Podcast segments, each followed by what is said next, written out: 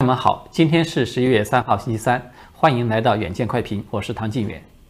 今天要和大家来聊的话题呢，我估计朋友们可能都已经猜到了，当然就是中共前政治局常委、曾经排名第一的副总理张高丽，强暴大陆的网球明星彭帅之后呢，还胁迫诱骗对方长期保持一种不正当关系的这个重大丑闻。这条丑闻它的轰动性呢，实在是有点太大了。因为从爆料的内容本身来看呢，这个在中共党史上呢，应该还是属于史无前例的。我们都知道，在张高丽之前啊，常委级别的高官被爆出这种桃色丑闻呢，就要算是周永康了。但是周永康呢，他是因为落马之后嘛，被中纪委通报，而且呢，这个通报里也只提到这么一句，说与多名女性通奸，并进行权色钱色交易。那么这种描述呢，它是属于在反腐的通报中第三方角度的一种常规的描述了。包括当初那个被炒得满天飞的薄熙来的红色法拉利的丑闻，以及令计划的儿子令谷的那个法拉利车祸等等啊，它也都只是在第三方角度的一些真真假假的传闻而已。那么张高丽这个丑闻的特殊性在哪儿呢？它就在于这是第一次出现了当事人。把一个尚未被调查的正国级高官的性丑闻，直接的就在大众的舆论场中给曝光了，其中还包括披露了大量的不堪的细节，而且这个事情的性质，我们可以看到，它已经超越了道德败坏的这种通奸的层面，而是涉嫌违法犯罪的一种强暴行为了。所以呢，就像无数的网友所说的那样，如果说这个丑闻它是一个大瓜，甚至是巨瓜，那么李云迪那档子事儿呢，他就只能说是一颗小小的瓜子儿了。呃，为了便于朋友们完整的了解我们今天节目的内容呢，我们还是要先尽量简要的来和大家介绍一下这个消息的一些概况。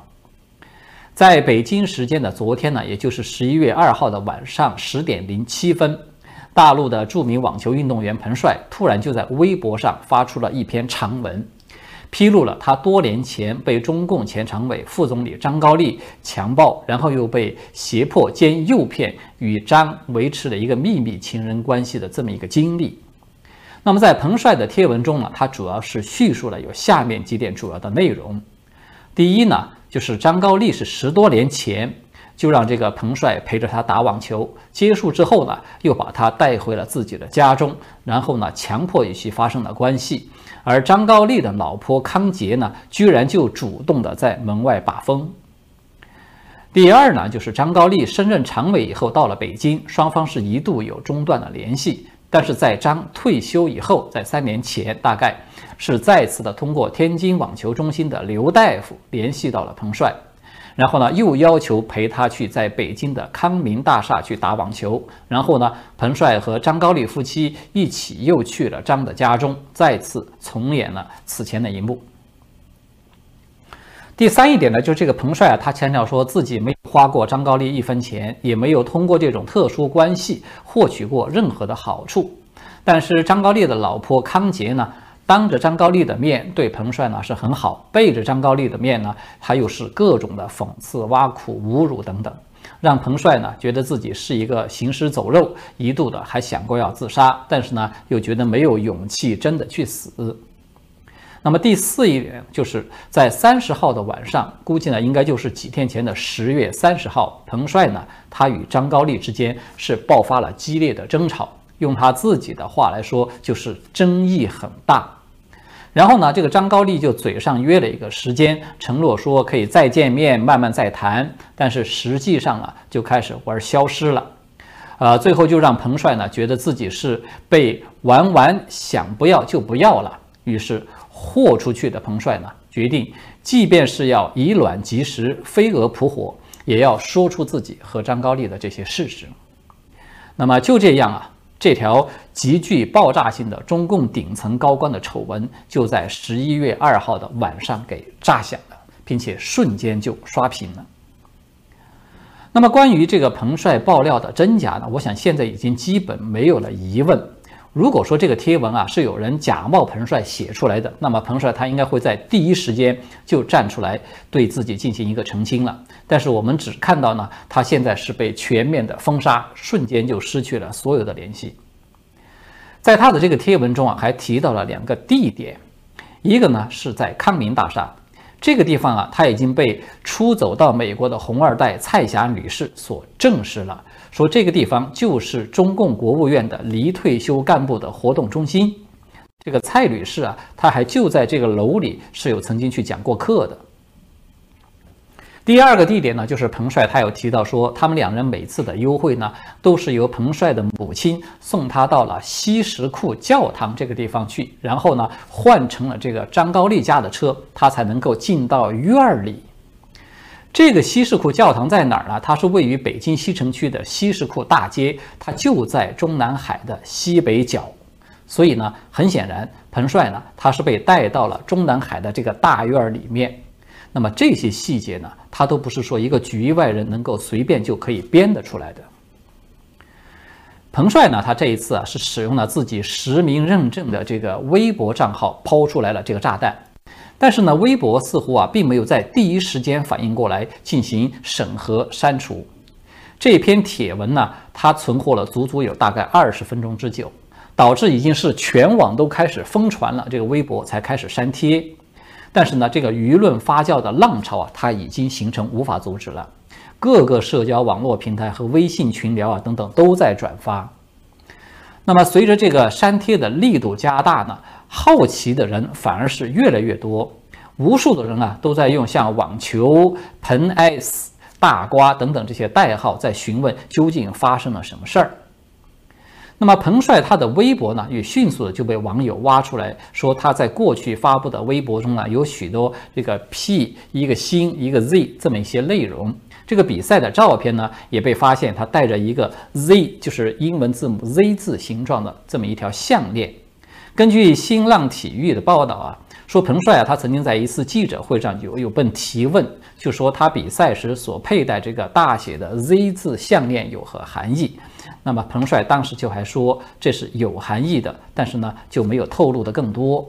那么现在看的呢，这个 Z 字项链呢，它疑似为张姓的第一个拼音字母。那么这个当天晚上大约是在十一点以后啊，网信办就开始加码全网封杀相关的内容了。彭帅这条微博的原文当然是早就已经被删除了。他在其他的这个贴文的评论呢，也都被清空以及禁止回复了。还有以网球为命名的一个超话呢，也是被炸掉了。百度上面关于彭帅的感情以及家庭情况的很多的旧文章也全部都被移除。像彭帅和张高丽这个组组合词呢，他已经搜不出来有任何的结果。与此同时呢，不但张高丽、彭帅成为了敏感词，就连像瓜。大瓜等等这些相关的词汇也全都被屏蔽。尤其搞笑的是啊，原本一部在豆瓣评分很一般的韩剧，名字叫做《我与总理》的，只因为这个剧名契合了现实中的这个剧情，结果呢，整个豆瓣的词条页面就被火速的下架，反而呢，让无数的人立马都知道了有这么一部电视剧的存在，那么就此成为一个躺枪的经典案例了。彭帅的那个微博账号呢，到目前为止，它其实还存在着。点进去呢，大家可以看到，在第一条微博呢，它是今年一月七号，就是彭帅他发出的一个生日的动态。而彭帅头像的下方呢，他还留下了微博自动给出的一个数据的记录，是这么一句话：说昨日发博一，阅读数十万加，互动数三千七百六十。那么这个呢，是我们看到他唯一留下的一个痕迹，就是在提醒了人们，昨天有发出的一条微博呢，已经被删除掉了。现在啊，这个事件最新的动态呢，是大陆疯狂的这种屏蔽效应，它导致了网络上出现了两大现象。一个现象呢，就是大量的平台和群组呢，开始主动的进行自我审查。甚至包括啊，很多号称是维护女权的群组，也都在相互警告说，大家不要吃这个瓜，唯恐自己的群组也被连累被封杀。就连一向对中共的丑闻无所不喜的那些粉红啊、五毛啊等等，除了偶尔有几个出来高喊一声啊别发内网之外，也大都是保持沉默了。那么另外一个现象呢，就是。有网友呢开始挖空心思的避开这些敏感词的审查，用各种隐晦的方式去继续的扩散。比如说呢，彭帅呢就变成了歌星朴树，或者是叫做彭于晏好帅；张高丽呢就变成那个影星张国立，或者是张学友好高好美丽。而当前网络的描述方式呢是更加的升级，它变成了一张彭德怀啊身穿那个元帅服的照片，然后附带了一句说明词，说这是彭大帅立马横刀征高丽。而最搞笑的是呢，这个梗啊，它现在已经演变到了习近平的头上去了。就是网络上很多人呢都在转发一张彭德怀与习仲勋的合影，然后呢附加了一句说明，说这是彭大帅与前副总理。当然，在国内呢，他虽然对此进行了全网的封杀，但是这条丑闻啊，它在海外的发酵呢是才刚刚开始。不但像《纽约时报》、华邮，还有彭博社等等这些媒体呢，都开始在报道，而且这个丑闻呢，它甚至被直接的抛到了中共外交部的面前。就在今天的外交部例会上，彭博社的记者呢，就直接有提到了这件事，询问这个中方有什么看法。那么外交部的发言人汪文斌呢，他在听完问题以后呢，是相当的尴尬。他仅仅回应说了一句：“说我没有听说过，而且呢，这也不是一个外交问题，体育总局也没有回复此事，或透过传真发送置评请求。”随着这个丑闻的发酵呢，以张高丽的这个女婿叫做李胜坡为首的四大信息的港股啊，在今天就遭遇了一个重挫，同时大跌了百分之五到百分之十不等。市值啊，一下子就蒸发掉了近两百亿港元。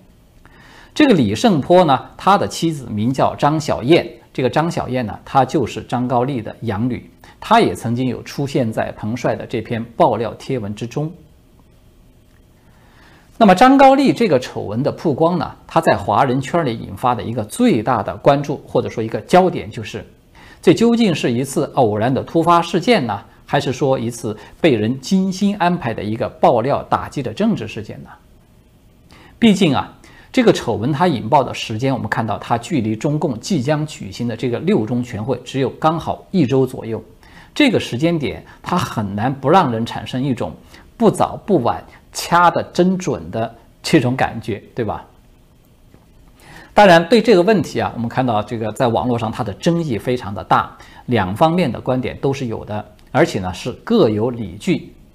支持这种人为设局爆料的这种说法的呢。除了认为这个时间点是太过于敏感巧合，还有一个呢，就是如此劲爆的一个丑闻，它居然在微博停留了足足二十多分钟才开始被屏蔽。那么这个时间差，它的确是有一些不寻常的，因为我们都知道啊。微博呢，它是早就已经有非常成熟的这个敏感词库，还有就是舆情监测系统和监测的机制的。中共常委级的官员啊，他们的人名个个都是固定的敏感词，稍有负面信息爆出来，它基本上是第一时间就能够被检测到，并且这个系统就可以做出反应的。这一次彭帅的这个微博啊，存活了二十多分钟，它已经是基本上全网都传开了以后，才开始出现了删帖。它的反应速度呢，较以往是明显慢了很多。那么这里面呢，我们就不绝对排除说有人为影响的因素了，对吧？当然呢，还有就是我个人的看法吧。这次彭帅他自己爆料的可能性应该是更大的。主要的依据呢，就是他在这篇长文中有明确的提到了自己和张高丽发生冲突的一个全过程。呃，从这个十月三十号，他们两人出现了激烈的争执，到约定在十一月二号是的晚上去继续的面谈，然后再到二号的中午，张高丽突然开始玩这个消失了。那么最后，彭帅在这种被始乱终弃的巨大打击之下，就不顾一切的当天晚上爆发了。那么我们可以看到这根时间线啊，它是非常清晰的，至少啊。就我个人从这个彭帅充满愤怒、羞愧与略显手足无措的这个文字之中呢，我们没有看到有精心设计文字架构的一些痕迹。尽管呢，这个彭帅他是用了不少的文字来叙述说自己和张高丽是如何的谈得来，描述张高丽从宇宙的一粒沙的一个宏大的视野，到恨不晚生四十年的深情的告白，再到严防被录音录像的那种地下党一样的手段，就是张高丽他可以在这种多重形象之间流畅自如地进行无缝的转换。而且这种百变魔君的形象啊，是一度的让彭帅都产生了迷恋，甚至他还自认为产生了所谓的感情。但是呢，我相信啊，任何稍有理智的朋友可能都能够看出来，就是张高丽的坏啊，他不仅是倚仗着权势对一个豆蔻年华的女子进行了暴力的侵犯，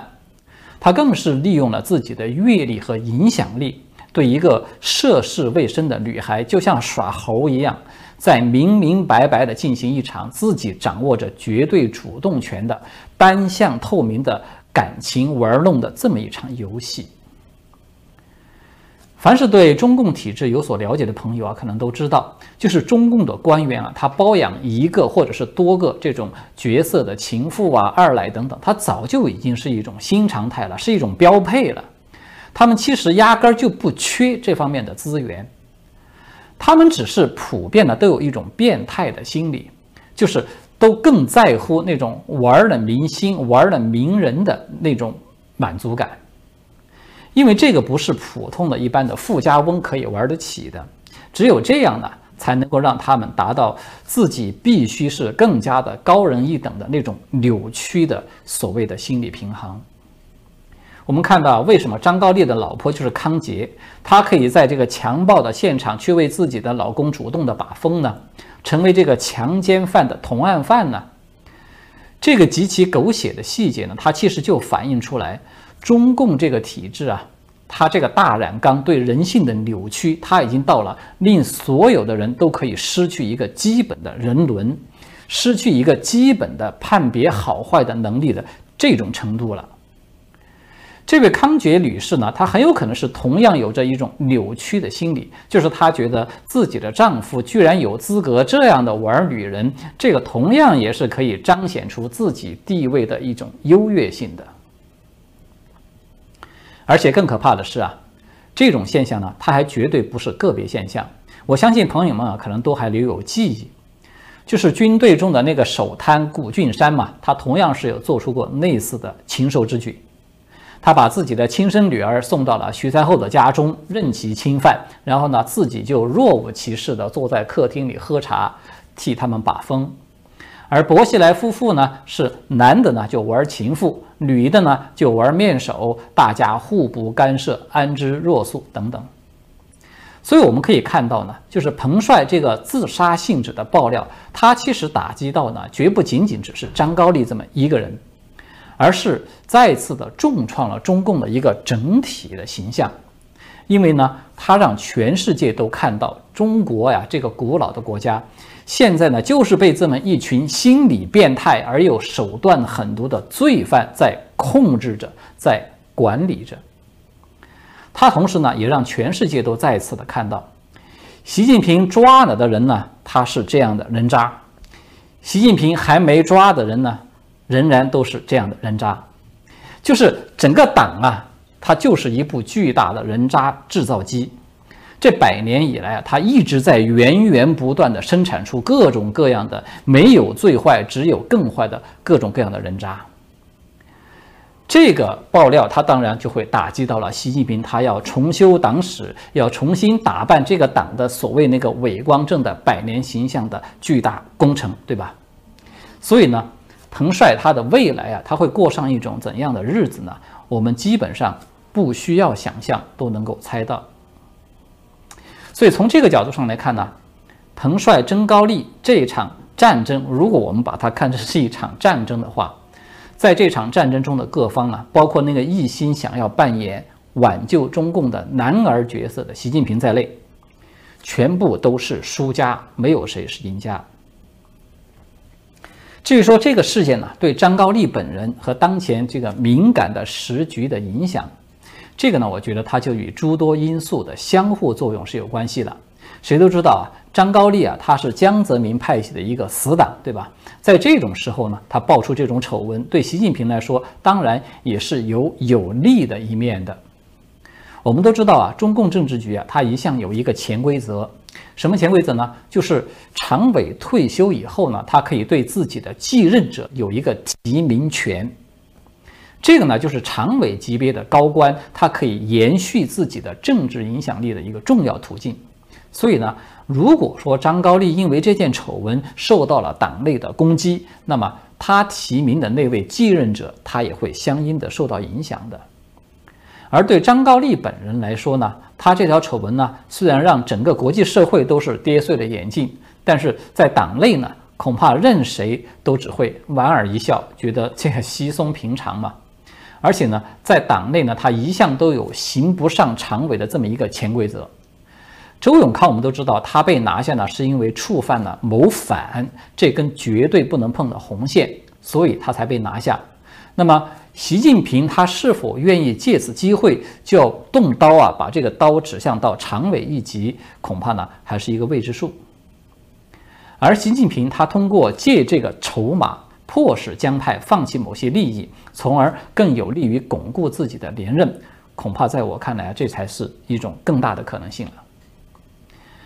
我们如果要从另外一个角度来观察呢，就会看到，无论是王立军那次惊天的出逃，还是令计划儿子那个令谷的意外的车祸，他都可以说是一个偶然事件诱发了政治后果。而且呢，它都是深刻的影响到了中共高层当时政局的一个走向。那么这一次彭帅的爆料，他是否也会成为中南海权斗的一个真正意义上的黑天鹅事件呢？我们还需要继续的观察。但是呢，我觉得有一点是肯定的，就是这些事件啊，它虽然看起来都是偶发事件，但是它在背后呢，却凸显了一种必然。它就像一个。巨大的脓肿啊，